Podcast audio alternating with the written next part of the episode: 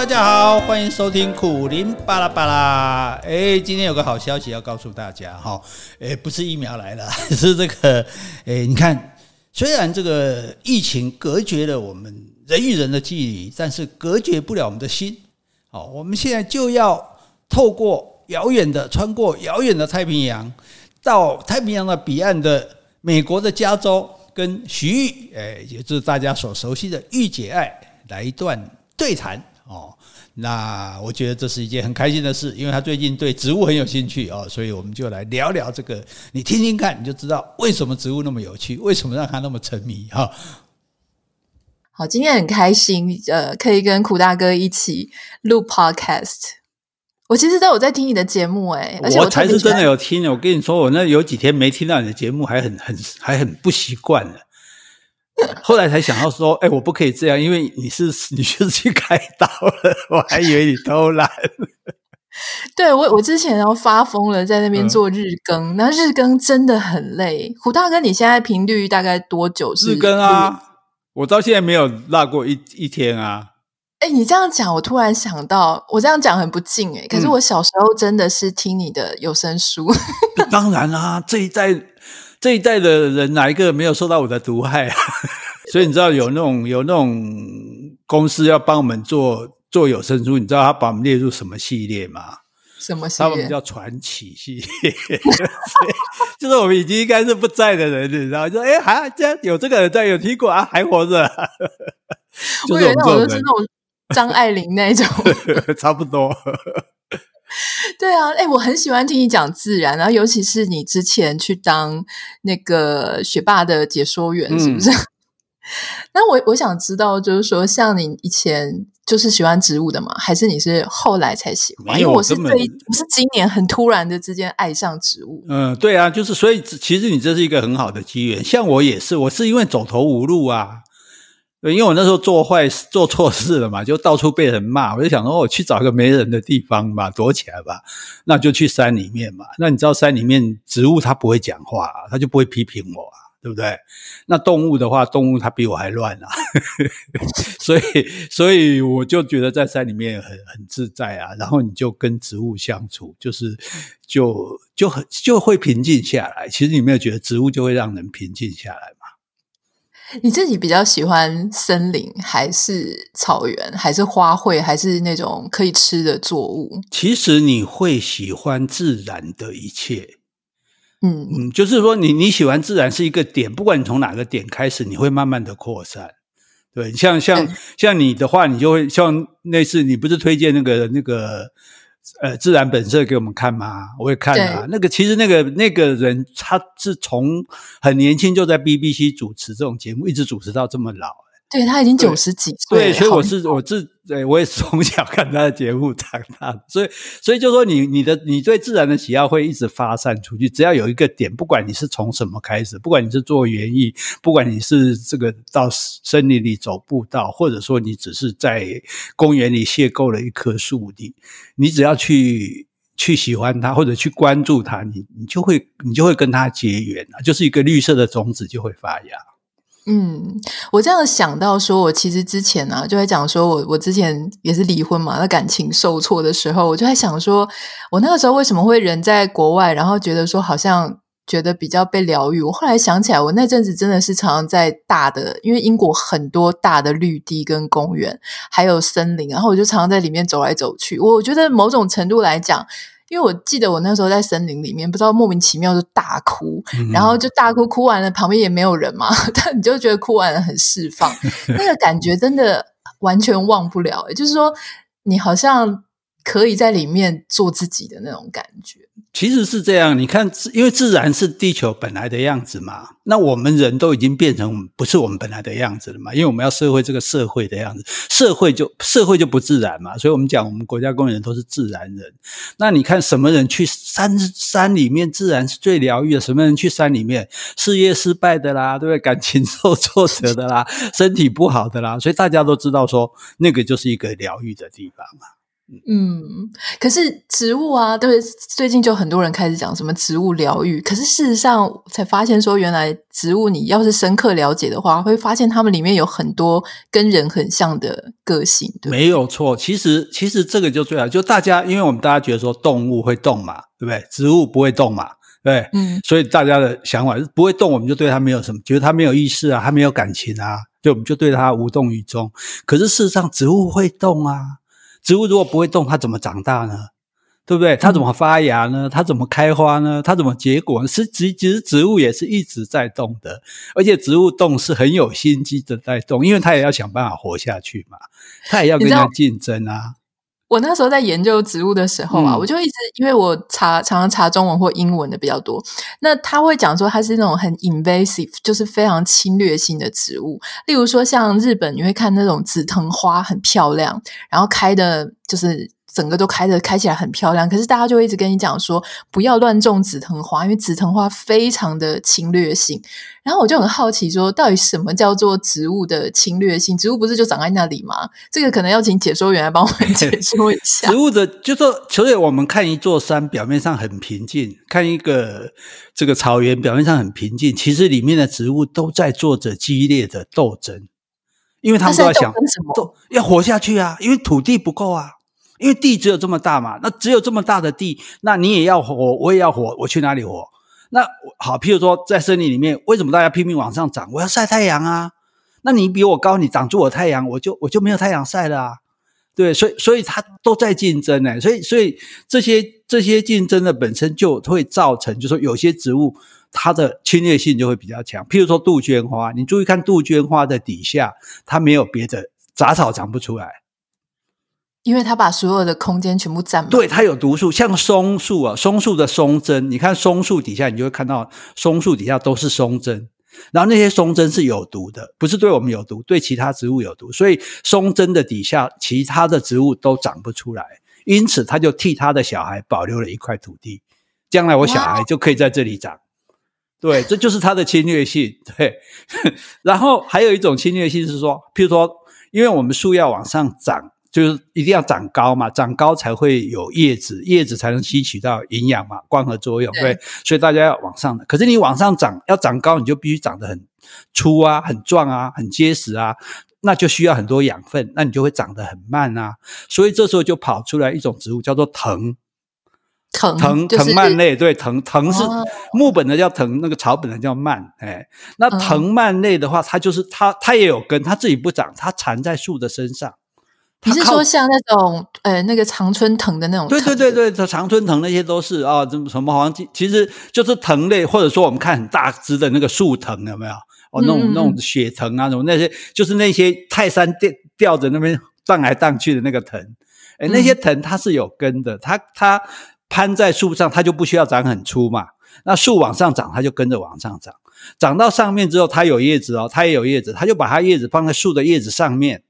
然后它晒到太阳了，树晒不到太阳，树可能、哦、这也太这也太心机了，没有办法，所以那个树可能会死掉啊。所以有时候你看一个藤空荡荡的荡，那挂在那里，你说奇怪，它怎么上来？它应该要靠在别人身上，因为她她她老公挂了。所以让我想起很多领巨款的贵妇这样、呃。对，所以你知道那个你知道那个藤在植物里面叫高等植物哦。它叫高等植物，为什么叫高等植物？就是说你不必靠自己的力量，你靠着别人就可以过好日子的那种植物叫高等植物，那种人叫高官。开玩笑，我突然知道要送我好姐妹什么礼物了。对 对啊，所以所以很有趣，而且你知道那个那个呃，像台湾，如果你疫情结束了，你回来，你可以到那个新竹的狮头山，它有它有一个、嗯、那个狮头山的那个里面有那个有一个。很多的紫藤花，哦，它有一个就是那个藤坪步道，坪藤就专门长各种藤。它那个它那个紫那个不是紫藤，那个血藤，血藤的花是红色，三月的时候开，非常漂亮。它的籽差不多跟一颗围棋子那么大，所以它是很粗的。那这么粗，它为什么还要靠在人家身上？那就不是能力的问题，那就是品德的问题了。哦，对，他反正我这样比较容易生活。然后呢，那里就会有一个解说牌，写一首客家歌哦。那客家歌说：“诶，你也树，爱海汤；你上爱就上，你死爱就死。就说你是树，我是藤，你活我就活，你，你死我就死。对，有没有很感人？哦、可是你知道树死了，藤会不会死？他不会死，不会死，他他马上换一棵树去挂。立刻第二春，所以，所以我有一次带一群，也说有一次带一群那种北一女校友会，大概都是那种退休的老师啊、公务员什么的，那种那种呃大姐姐们，我就跟他们说，我就说各位大姐，你们好，又讲讨好女生嘛，都我说你们呢这个，诶能够靠，当然我们有的靠就靠嘛，就像藤靠树一样，有男人靠我们就靠嘛，对不对？但是万一那男人不行呢，那我们可不要跟着去哦，我们就要自己找找点想办法。对，我就是讨好他嘛。结果你知道他说什么？他说：“哼，这年头谁靠谁还不一定。”他是被靠的这 所以所以就说，你看植物本身其实它很有它很有侵略性的，它真的是互相在竞争，甚至在斗争的。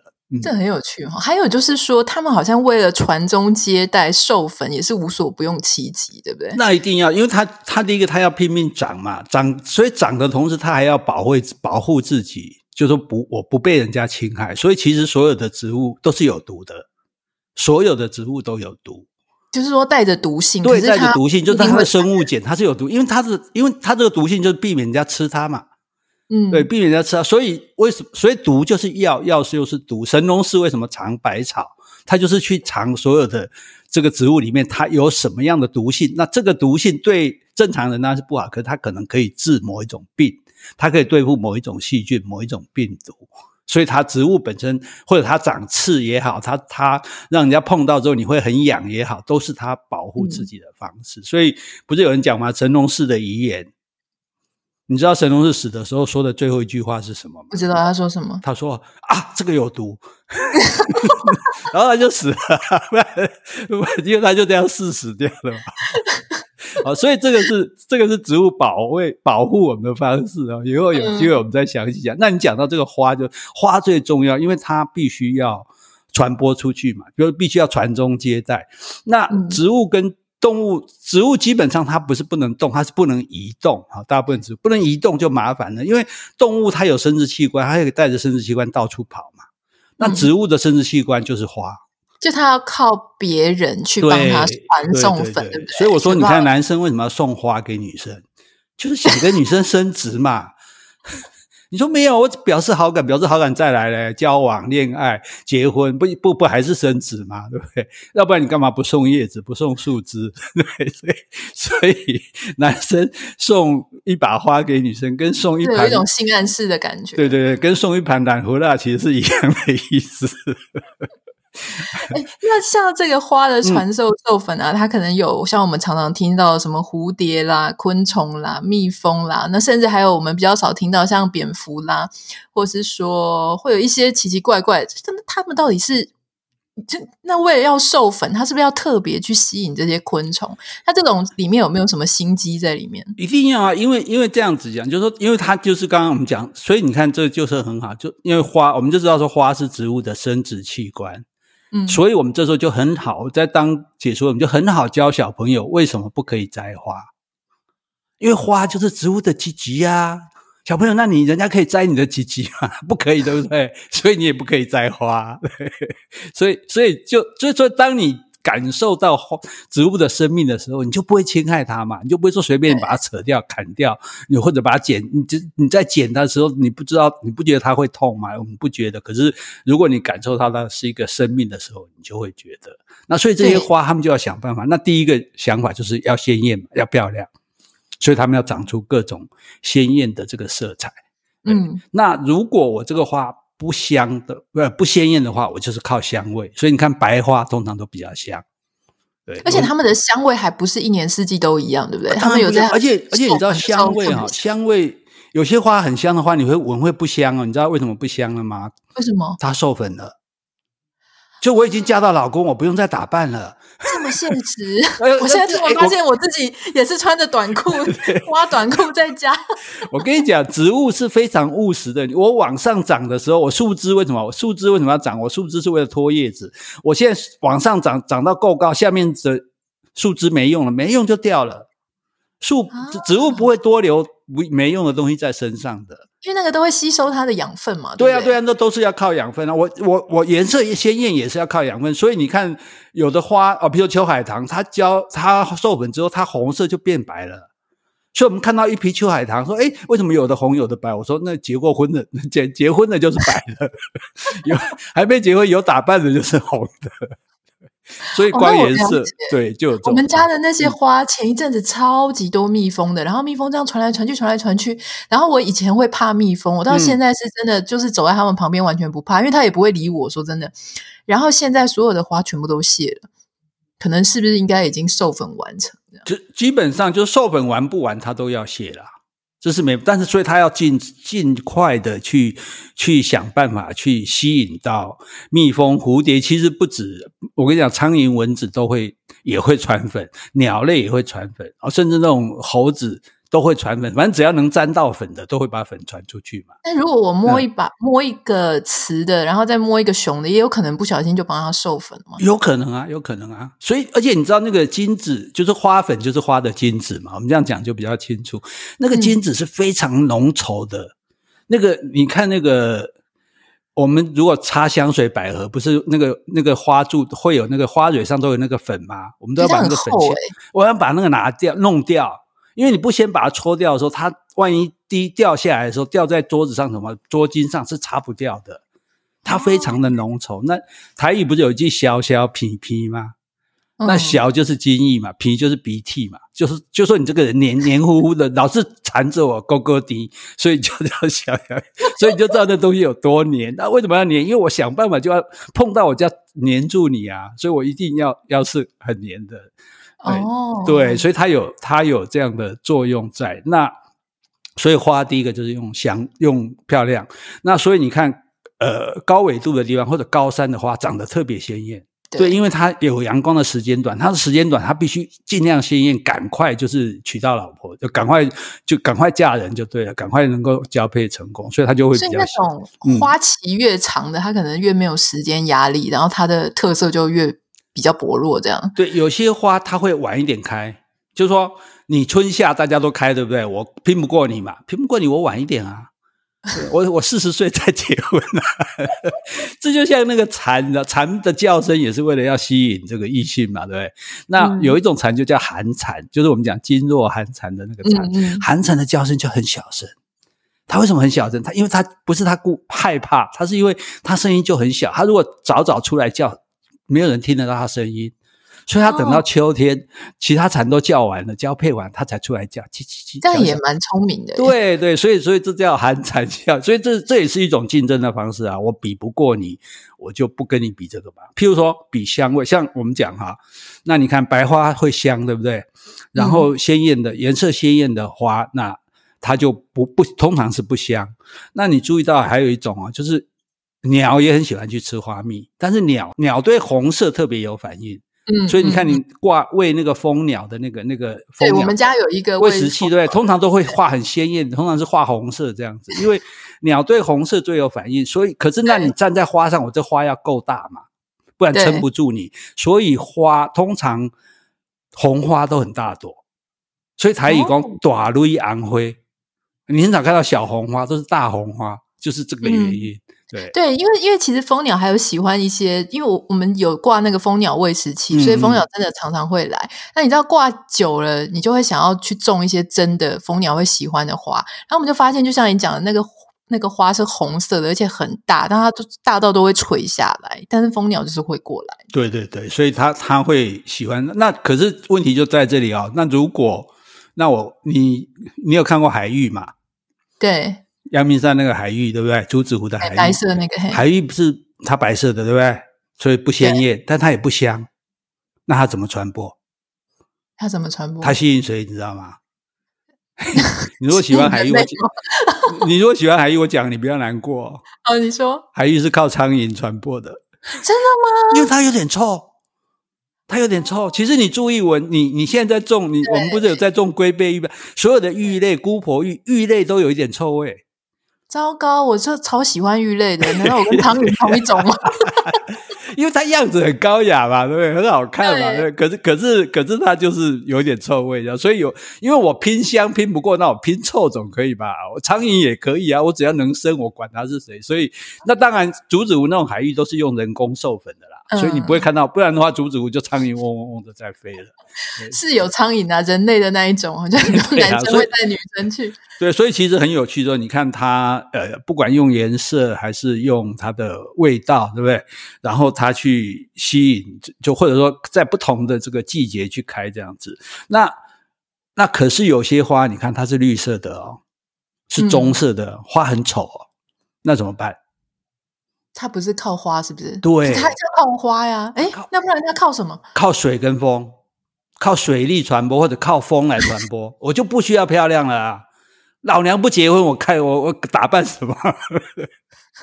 哦，他看得很开哈、哦。对对对，就因为本来对植物来讲，我我漂亮，我就是没必要。而且你知道，你鲜艳是容易被吃掉的，很多动物会吃花的。